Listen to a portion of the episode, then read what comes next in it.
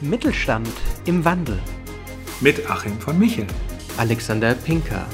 Und spannenden Gästen aus Wirtschaft, Politik und Gesellschaft. Hallo und herzlich willkommen bei Mittelstand im Wandel, Folge 7. Und unsere heutigen Themen sind Metaverse, KI und vor allen Dingen der Change, passend zum Namen. Und Achim, bei uns ist ja wirklich extrem die Welt im Wandel. Ich glaube, anders kann man es gar nicht mehr sagen. Da dreht sich ja alles von A nach B und einmal umgekehrt. Ja, hallo Alex, erstmal schön wieder dabei zu sein. Das ist mittlerweile unsere, unser siebter Podcast. Ja. Das ist schon spannend. Äh, wir bewegen uns von Folge zu Folge und äh, keine aktuelle Entwicklung kann uns stoppen, trotzdem auf Sendung zu gehen. ähm, ja, was im Moment passiert, bewegt uns alle, denke ich. Es ist ein Change in einem Ausmaß, wie wir ihn überhaupt ich habe ihn in meinem Leben so noch nicht äh, wahrgenommen, noch nicht erlebt. Ähm, 30 Jahre Sicherheitspolitik werden über den Haufen geworfen. Ein äh, russischer Aggressor äh, stellt die Welt auf den Kopf. Wir werden sehen, wo das alles endet. Ähm, es macht Sorgen, es äh, macht Angst.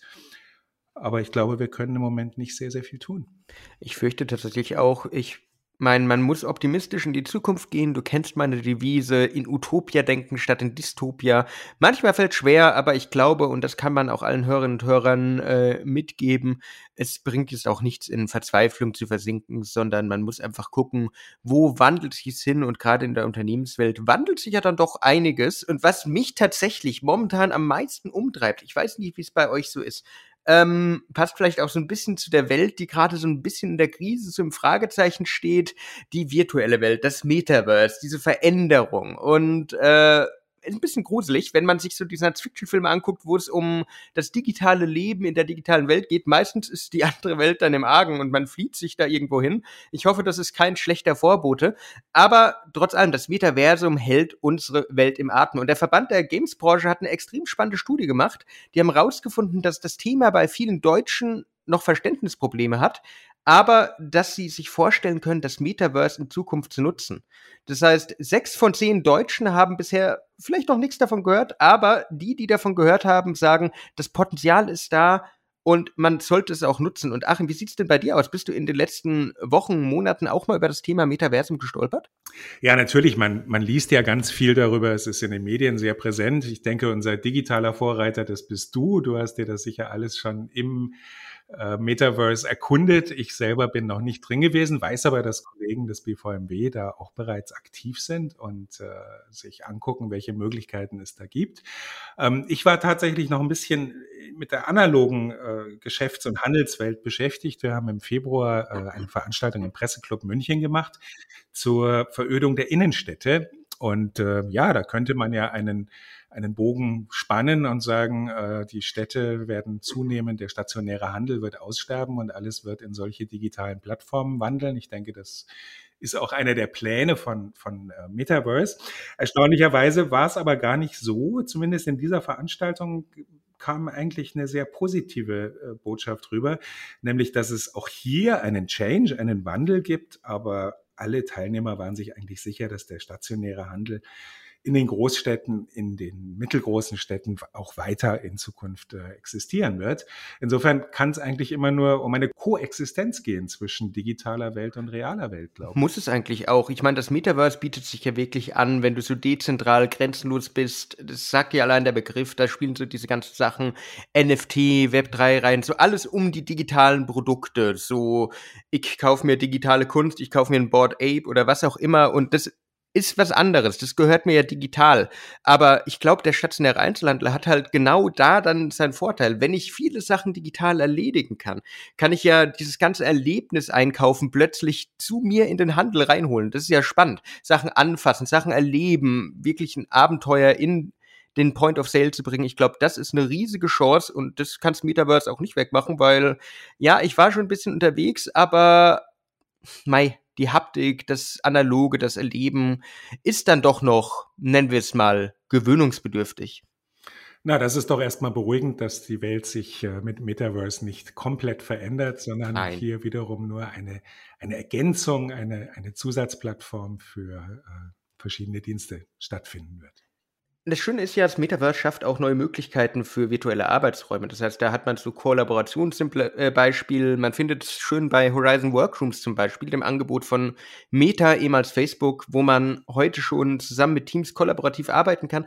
Gut, über Sinn und Unsinn muss man dann, und das ist wieder eigentlich ein bisschen das Thema von unserem heutigen Podcast, Wandel, muss man nochmal diskutieren. Macht es jetzt viel Sinn, dass ich erstmal einen Schreibtisch scanne mit der Brille?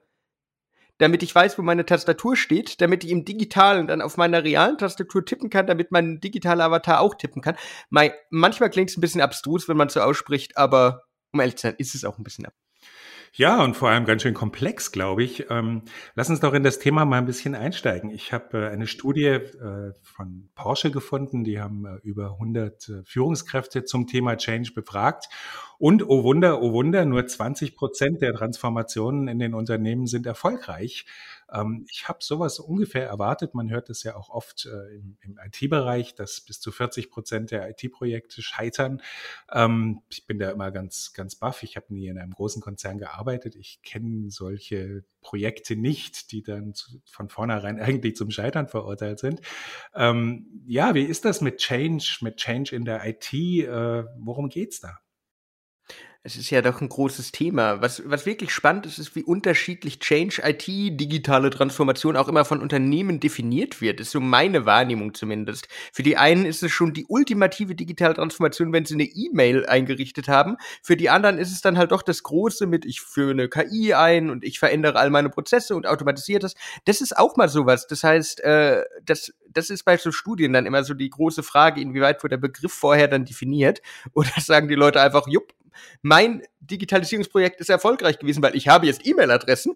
Glückwunsch. Und der andere sagt, ja, meins nicht, nämlich der Roboter hat dann doch äh, eher die Regale ausgeräumt, anstatt eingeräumt. Das ist immer so, das kommt bei mir immer so als Fragezeichen dann auf, was ist denn jetzt diese IT-Leistung, die sie da meinen und was nicht. Das ist aber spannend, weil ähm, je größer der Change, umso schlimmer wird das oder umso schwieriger wird es natürlich, ihn auch an die Menschen zu kommunizieren. Aber ganz ehrlich, dafür haben wir ja unseren Gast heute. Ja, absolut. Ähm, nimm nur das Beispiel KI, ähm, ein riesig großer Zukunftsmarkt, aber auch hier fehlt ja vollkommen das Verständnis, wo fängt KI an, wo hört KI auf? Ähm, es gibt auch da wieder eine Studie, die sagt, äh, unter 20 Prozent des deutschen Mittelstands nutzen bisher KI in Unternehmen. Aber auch da ist die Frage, wie definiert man es eigentlich? Ein klares Ergebnis ist eben, dass in den Unternehmen das Verständnis für KI erstmal vollkommen fehlt und damit äh, sind wir in einer Definitionsfrage. Aber wie du richtig sagst, wir haben einen tollen, spannenden Gast heute hier, Mitglied in unserem Verband, Volker Heuer. Er ist Geschäftsführer von Anacon hier in München. Äh, Anacon ist ein Unternehmen, das sich auf Change-Prozesse, auf digitalen Wandel spezialisiert hat. Aber Volker, vielleicht erzählst du ein bisschen selber, was ihr in eurem Unternehmen macht und äh, wie ihr dorthin gekommen seid, wo ihr heute seid. Ja, zunächst einmal vielen Dank, dass ihr mich eingeladen habt. Ähm, vielen Dank, Achim. Vielen Dank, Alexander. Es freut mich, dass ich heute hier sein darf. Mein Name Volker Heuer, ähm, Gründer und Geschäftsführer von Anacon äh, in München, ein Unternehmen, das versucht, den digitalen Wandel zu unterstützen ähm, wir haben darüber hinaus hervorragende Tools, wir haben hervorragende Berater, die genau bei diesen Themen vielleicht die, ein oder andere Wissenslücke, über die ihr auch schon gesprochen habt, oder genau diese, diese Themen schließen können. Ja? Äh, du hattest im Vorfeld angesprochen, die Studie auch, ähm, dass gerade mal 20 Prozent der Unternehmen sich überhaupt bisher mit Digitalisierung auseinandergesetzt haben. Und ähm, genau darum geht es. Was ist denn überhaupt die, die Digitalisierung? Und das hat ähm, im Prinzip nicht viel anderes zu tun wie mit, mit Change und an. Und jetzt müssen wir überlegen, wie nehmen wir jetzt diese Schwierigkeiten und wie gehen Unternehmen damit um? Vor allem große oder auch mittelständische Unternehmen, ja, die natürlich vor den Herausforderungen dieser Zeit stehen. Und äh, du hattest eingangs ja auch diese Achim, sehr, sehr ähm, prekäre Weltsicherheitslage gerade angesprochen. Und das Ganze noch dazu, dass wir eigentlich aus einer, aus einer Pandemie kommen, aus zwei Jahren die sowieso eine gewisse Lähmung äh, mit sich gebracht haben für die Menschen, die aber auch extreme Veränderungen herbeigeführt haben. Wenn man nur mal den Arbeitsplatz anschaut oder ähm, vor zwei Jahren war es undenkbar, äh, dass die Unternehmen geglaubt haben, sie könnten äh, ihre Leute äh, von zu Hause aus arbeiten lassen. Das ist natürlich in der, in der, in der Herstellung äh, deutlich schwieriger als in den digitalen Arbeitsplätzen, aber es hat eigentlich über Nacht funktioniert in den meisten Unternehmen. Und das ist ähm, wirklich also eine der, der, der größten Wandel, die in der letzten Zeit, glaube ich, im Arbeitsleben überhaupt stattgefunden haben. Und wenn man das Ganze jetzt tatsächlich mal auf diese äh, Unternehmen spiegelt, ja, diese Veränderung, dann äh, kommen diese Veränderungen natürlich meistens über das Management, aber das ist nicht der Hauptansatz, sondern es, es muss aus beiden Richtungen kommen. Also es muss im Prinzip auch aus, aus dem Team selber heraus äh, dieser Wunsch nach Veränderung da sein. Und äh, nur wenn beide Seiten von, von oben, also vom Management als auch von unten, glaube ich, äh, einen Wandel oder eine Veränderung äh, wollen, dann wird sich tatsächlich was verändern. Volker, du hast gerade die Pandemie als Change-Treiber angesprochen, aber eigentlich ist es doch bei der Pandemie genauso, dass das keiner wollte. Es kam einfach über uns und von einem Tag auf den anderen mussten wir alle reagieren. Das hat tatsächlich erstaunlich gut geklappt. Ich wäre davon gar nicht so ausgegangen. Ähm, worauf ich aber raus will, reicht denn genügend Druck für Change? Kann man Change durch äußeren oder inneren Druck erreichen oder brauche ich letztlich das Commitment, damit es erfolgreich wird? Natürlich ähm, ist Druck ein Treiber für Veränderung, ja. Und äh, ganz oft ist es ja so, dass Unternehmen sich vielleicht auch in einer wirtschaftlichen äh, Schieflage befinden und dann anfangen, äh, gegebenenfalls jetzt mit Druck äh, krampfhaft ihre Prozesse zu verändern oder ihre Systeme. Äh, das ist meistens eigentlich dann schon zu spät. Also ich denke mir, die Veränderung sollte wesentlich früher äh, geplant oder, oder durchgeführt werden, denn dann kann man das viel entspannter angehen. Denn eins ist ganz klar, und das ist der Punkt, ähm, auf den es letztendlich auskommt, es geht hier immer um Menschen. Ja? Und ähm, dieses Commitment, das du ansprichst, ja, äh, es braucht die Menschen. Du musst diese Menschen mitnehmen, ja. Und ich meine, gerade auch in, in den IT-Betrieben oder in der Dienstleistung oder in der Programmierung, das sind Menschen da. Natürlich braucht man die Tools und natürlich braucht man auch viele andere Dinge. Aber ähm, die Menschen müssen einfach mitgenommen werden. Das klingt alles eigentlich so positiv, die Menschen mitzunehmen und das vergisst man immer ganz gerne bei Wandel. Wir haben es auch so ein bisschen angesprochen, geht es ja nicht nur um die Technik, sondern du hast gerade gesagt, Volker, um den Menschen. Aber das macht es tatsächlich auch so schwer. Das sind ja immer so Widerstände. Man nennt so dieses Not Invented hier Phänomen oder auch liebevoll die German Angst. Ähm, diese Angst vor Veränderung, die Angst vor der Zukunft. Was sind denn so Standardargumente gegen den Wandel, die du so in deinem Alltag hörst? Was sagen denn die Mitarbeitenden so, wenn es heißt, jo, jetzt machen wir mal einen IT-Prozess, wie reagieren die drauf? Es gibt da mehr oder weniger vier äh, Hauptmerkmale. es sind die Systeme, ähm, natürlich die gesamte IT, das ist relativ noch transparent. Äh, dann geht es die Prozesse, die Organisation, dann geht es natürlich um die Menschen und es geht auch um etwas weiteres, das ist die Kultur des Unternehmens. Ja. Mhm. Denn ähm, ich glaube, wenn man nur eines dieser vier Punkte tatsächlich äh, versucht zu verändern, werden die anderen drei äh, nachhinken. Und ähm, ich glaube, es braucht dieses ganzheitliche Denken hier. Ja? Und es gibt auch nicht den einen Weg für alle Unternehmen, sondern es gibt immer nur individuelle Lösungen für individuelle Unternehmen. Ja? Und ihr habt vorhin ja auch den Handel angesprochen. Im Handel ist es ja noch relativ offensichtlich, dass wenn ich heute, ähm, nehmen wir mal zum Beispiel ein, ein, ein schönes schönes äh, Metier, das zurückgekommen ist in unsere Zeit, äh, lange verdrängt, wenn wir die Schallplatte nehmen, ja, mhm. die ja äh, vor 25 Jahren oder 30 Jahren durch die CD komplett verschwunden ist, ja. Ähm, und die taucht auf einmal wieder auf, die Schallplatte, ja. Und äh, hat die höchsten Wachstumsraten überhaupt, ich glaube 400 bis 500 Prozent am Tonträgermarkt weltweit gesehen, ja. Ähm, und das ist sensationell. Es gibt aber Probleme. Denn die Technik, Schallplatten herzustellen, hat kaum mehr jemand. Ja. Mhm. sind, nach wie vor ist es die analoge oder digitale Technik, die da dahinter steckt. Also erstmal analoge Presswerke, die natürlich äh, die Aufzeichnungen versuchen dann äh, digital zur Verfügung zu stellen. Denn auch hier geht man natürlich auf extrem hohe Qualität. Und das ist das eine Problem. Und das andere Problem, wenn ich jetzt die Schallplatte tatsächlich habe, ja, im Handel, wie kriege ich sie denn dann zum Kunden? Und da war ja bisher immer ganz einfach, ah ja, dann bin ich in den Schallplattenladen gegangen. Ich glaube, Schallplattenläden wird man nicht mehr allzu viele finden. Ja. Mhm. Aber der Onlinehandel boomt. Es gibt Plattformen, da werden weltweit Hunderttausende von Schallplatten gehandelt. Also und das, das ist das Faszinierende. Also da braucht es dieses Umdenken. Und was hat sich im Endeffekt geändert? Es hat eine komplett alte Technologie oder ein altes Medium hat sich wieder durchgesetzt gegen eigentlich was, wo jeder dachte, das wird jetzt unsere Zukunft bestimmen, die CD. Und die ist eigentlich tot. An dem Punkt möchte ich unsere Zuhörer ganz kurz mitnehmen. Wir sind hier auf Zencaster. Das ist eine Plattform, mit der man äh, Audio-Streams, mit der man Podcasts aufzeichnen kann. Aber wir haben hier eine Version mit Kamera und äh, ich darf unseren Hörern verraten, dass man im Hintergrund Schallplatten, Plattencover äh, und solche Dinge sieht. Äh, Volker, welche Musik hörst du? Was ist deine Lieblingsband? Ich höre äh, im Prinzip jegliche Musik. Ähm, ich, ich, kann mich nicht auf eine Band oder auf einen Künstler ähm, festlegen. Es gibt Genres, die ich sehr gerne gern mag. Ich mag sehr gern Jazz. Ich ähm, komme aber natürlich und bin groß geworden mit Rock. Ich bin mit den äh, Rock-Dinosauriern, äh, mit Led Zeppelin, äh, Queen, mit den Stones oder auch den Beatles äh, groß geworden. Aber äh, auch heute höre ich gerne Alternative Music, äh, die britische äh, Musikbands gibt sehr, sehr viele. Es gibt sehr viele innovative Menschen, Blur, Gorillas oder ich könnte beliebig darüber reden, weil es natürlich auch ein Teil meines Hobbys ist. Wenn ich wirklich, wirklich ähm, ähm, vielleicht äh, ganz weit vorne sehe, dann ist es Nick Cave. Nick Cave ist ein australischer Künstler, der mittlerweile in, in äh, England lebt, äh, auch eine tragische Geschichte äh, hat, ähm, der leider auch ein, einen Sohn äh, auf tragische Art und Weise verloren hat und der diese, diese, die, diesen Verlust natürlich auch in der Musik versucht zu kompensieren. Äh, das heißt aber nicht, dass es jetzt hier nur um Trauermusik geht, sondern das ist wirklich eine ganz spannende Thematik, weil er mixt einfach genau die drei Stile, die ich gerade gesagt habe, nämlich Jazz, Alternative und Rock und das macht es für mich so interessant.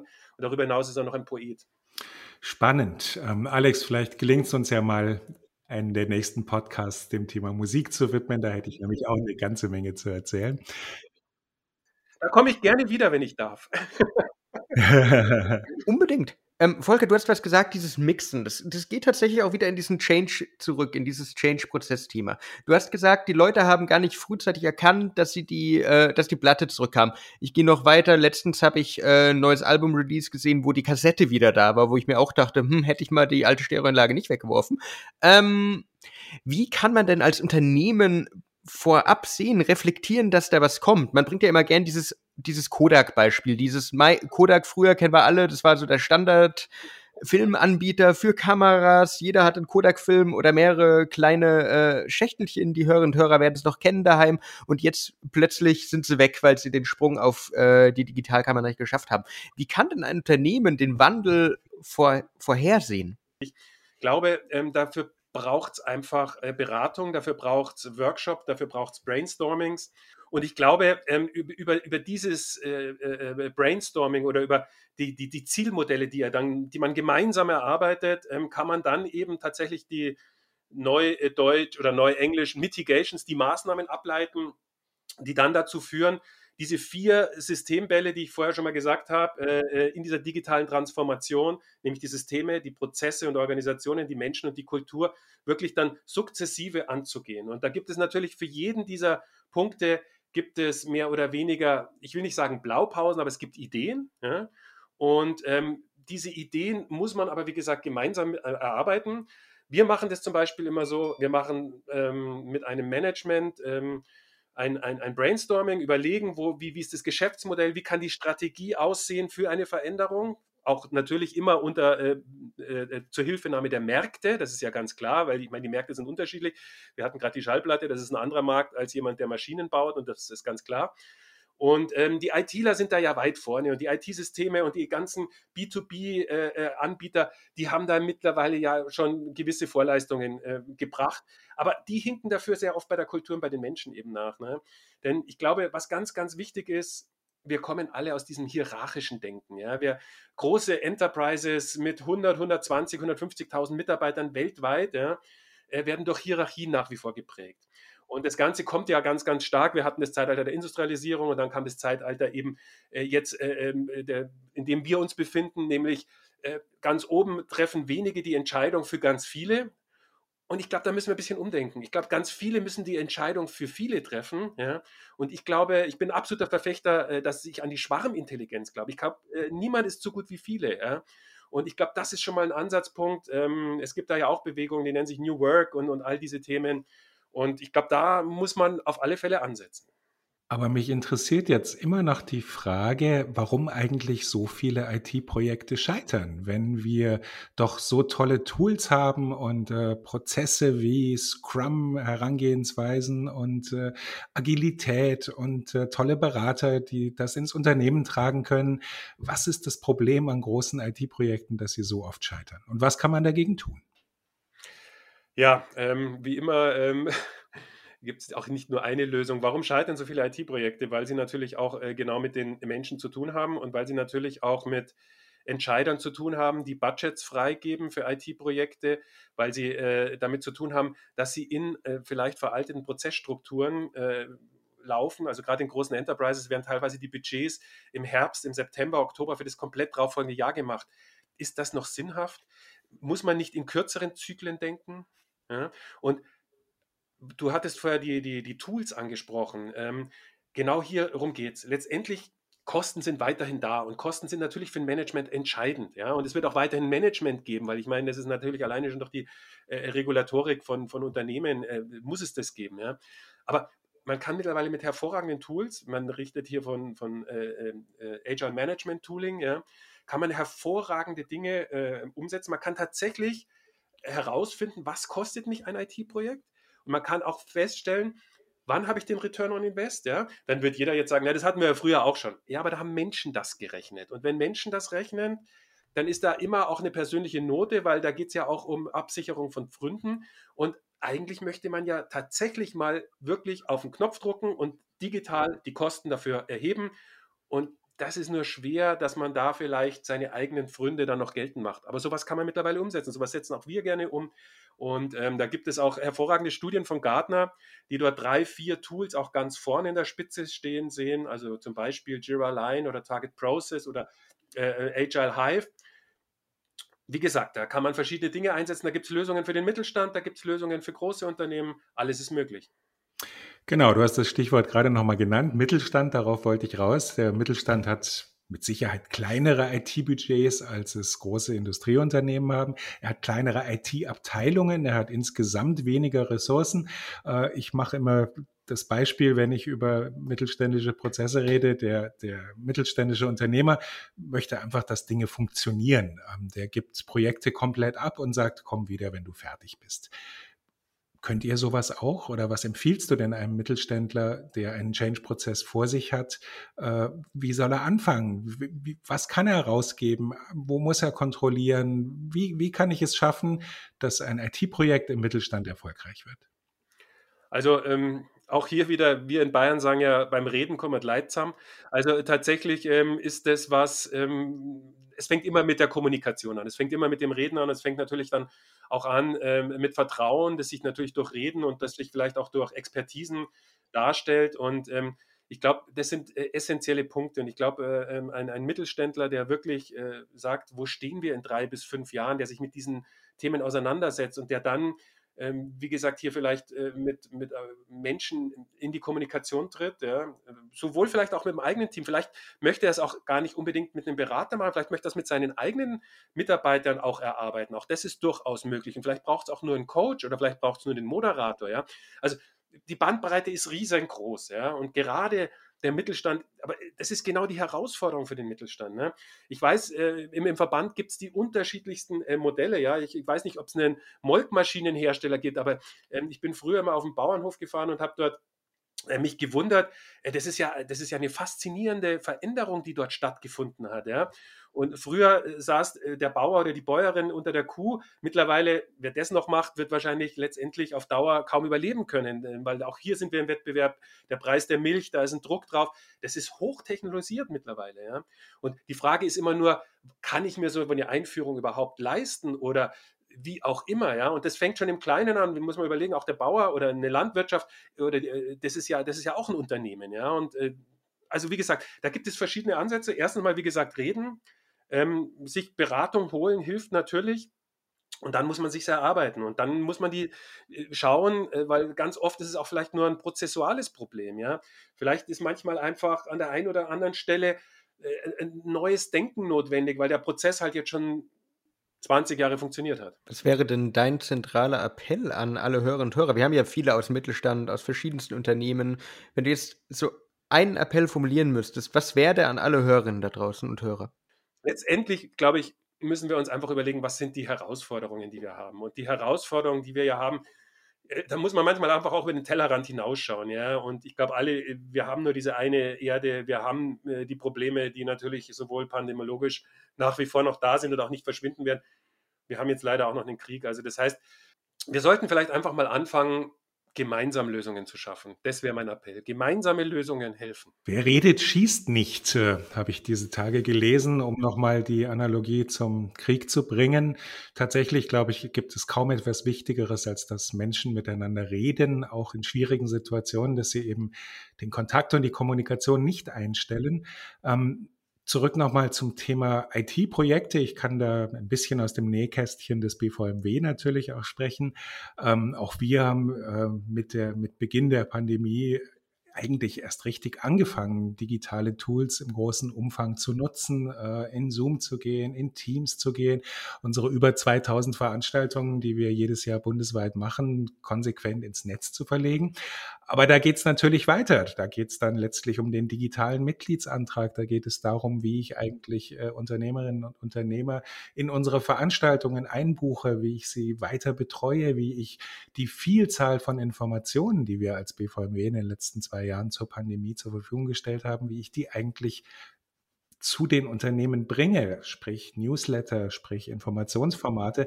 Letztlich ist ja auch dieser Podcast hier entstanden äh, in einer Zeit äh, der, der Pandemie. Äh, vor drei Jahren hätte ich, glaube ich, nicht drüber nachgedacht, einen zu machen. Ist das eigentlich so, Alex, dass Podcasts im Moment auch wegen der Pandemie boomen? Voll und ganz. Erstmal, es war für viele Leute so eine Art Hobbyprojekt. Die saßen daheim und dachten sich, was können wir machen? Wir können nicht weg, auch mal mal einen Podcast. Aber es war vor allen Dingen auch Beschäftigung. Man konnte sich anders über die Welt äh, unterhalten. Man konnte ja nicht mehr auf Konferenzen, wie du es gerade auch angesprochen hast, auf Netzwerkevents und sonst was.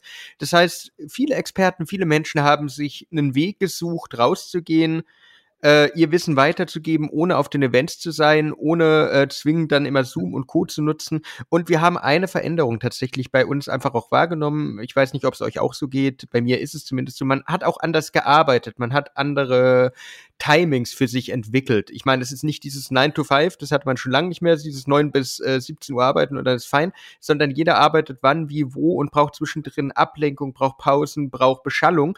Auch die vielleicht weggefallen ist, weil eben die Kollegen nicht da und reinkommen, so, oh, willst du noch zur Kaffeemaschine mitgehen und so. Das heißt, man brauchte diese, äh, dieses Quatschen im Hintergrund. Und das war so diese Wachstumsphase von Podcasts. Und wenn ich jetzt so zwei Jahre zurückdenke, das ist ja ungefähr jetzt so her, da gab's, da hat ja wirklich jeder Hinz und Kunz irgendeinen Podcast rausgebracht. Das hat sich ausgedünnt mittlerweile wieder. Dann gibt's jetzt ganz viele Einfolgendinger. Aber ähm, die, die durchgehalten haben bis jetzt, die ihre Frequenz gefunden haben, wie wir auch, ich glaube, die bleiben, weil, weil sie ihren Duktus gefunden haben. Aber ähm, Podcasts waren ja auch lang tot, muss man auch sagen. Ich erinnere mich selber, da habe ich noch studiert, da war ja auch ein Podcast-Seminar, da war es so die große Hoffnung der Unternehmer. So jedes Unternehmen soll einen Podcast haben, dann ist das verschwunden. Und dann kam es wieder. Und dann waren es nicht mehr nur noch die Unternehmer, dann waren es wirklich Menschen, die im Fokus standen. Das fand ich interessant. Es ging weg von diesem alten Podcast, dieses Werbung, Werbung, bra, bra, bra, sondern es waren jetzt Menschen, die reden. Es sind jetzt wir drei, die wir miteinander reden, wo wir auch über die Musik von Volker gesprochen haben. Es ist menschlicher geworden. Das finde ich eine wunderschöne Geschichte, nämlich trotz allem Social Distancing sind wir eigentlich durch die digitalen Tools wieder näher zusammengerückt, haben uns auf andere Sachen konzentriert. Man redet plötzlich über Sachen, die man auch in der Zoom, in der WebEx-Konferenz im Hintergrund gesehen hat und sagt, hey, so sieht dein Wohnzimmer als aus. Oder hey, schönes pinkes Bett im Hintergrund hatte ich letztens bei einem äh, Termin, der sich ins Zimmer seiner Tochter zurückgezogen hat. Das war halt, es ist so ein Eisbrecher, der war vorher gar nicht möglich. Man begegnet sich vorher sehr, naja, inoffiziell oder sehr offiziell. Jetzt ist es eher so ein bisschen inoffizieller geworden, was ich schön finde wo Podcasts mit reinspielen. Ich glaube, das ist ein, ein, eine große Klammer des Change, dass in dem Moment, wo Sachen selbstverständlich werden, also wo ich auf technische Tools selbstverständlich und auch ohne großen Aufwand, so wie wir hier heute einfach mit einem Browser zugreifen kann, in, in, dem Moment gerät die Technik in den Hintergrund und der Mensch kommt wieder nach vorne. Und ich, ich spreche eigentlich über das, äh, was, über das ich wirklich sprechen möchte.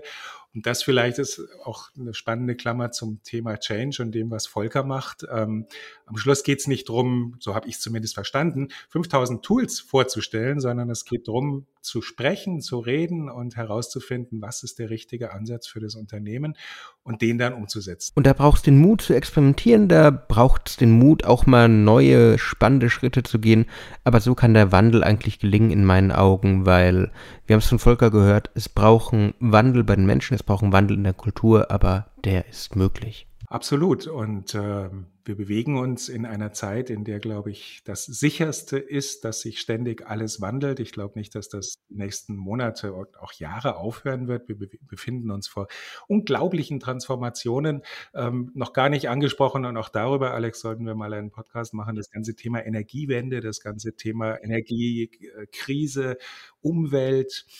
Aber an dem Punkt erstmal Volker Heuer, ganz, ganz herzlichen Dank, dass du da warst. Ähm bedanke mich bei euch beiden ganz herzlich. Vielleicht noch einen Satz. Ähm, Change als Chance zu sehen, also die Veränderung als Chance zu sehen und äh, das Positive äh, versuchen mitzunehmen, ähm, auch wenn es vielleicht in der jetzigen weltpolitischen Lage äh, alles sehr negativ wirkt. Es äh, gibt auf der anderen Seite sehr, sehr viel Solidarität unter den Staaten und ähm, ich glaube, man muss das Positive sehen und deswegen Change als Chance. Seht Change als Chance. Da haben wir den finalen Appell nochmal. Auch von mir vielen Dank, liebe Hörerinnen und Hörer. Das war's mit Mittelstand im Wandel. Folge 7. Wir haben noch viele Themen haben wir gehört. Wir haben Musik, wir haben Energiewandel, wir haben Klima, wir haben eigentlich alles. Mal schauen, was in der nächsten Folge passieren wird. Achim, in diesem Moment kann ich sagen, Dank für eine weitere wunderbare Folge in diesem wunderschönen Podcast-Universum. Und ich würde sagen, wir hören uns dann wieder. Alex, was du noch vergessen hast als Ausblick, oh. es wird Frühling. Stimmt. Die Sonne ist wieder da. Vielen, vielen Dank für den spannenden Podcast. Vielen Dank, Volker. Vielen Dank, Alex. Und ich freue mich jetzt schon auf Folge Nummer 8. Wenn euch die Folge gefallen hat, würden wir uns natürlich freuen, wenn ihr uns folgt, wenn ihr uns ein Like da lasst. Sonst hören wir uns in der nächsten Folge wieder. Bis dann und ciao. Mittelstand im Wandel. Mit Achim von Michel. Alexander Pinker und spannenden Gästen aus Wirtschaft, Politik und Gesellschaft.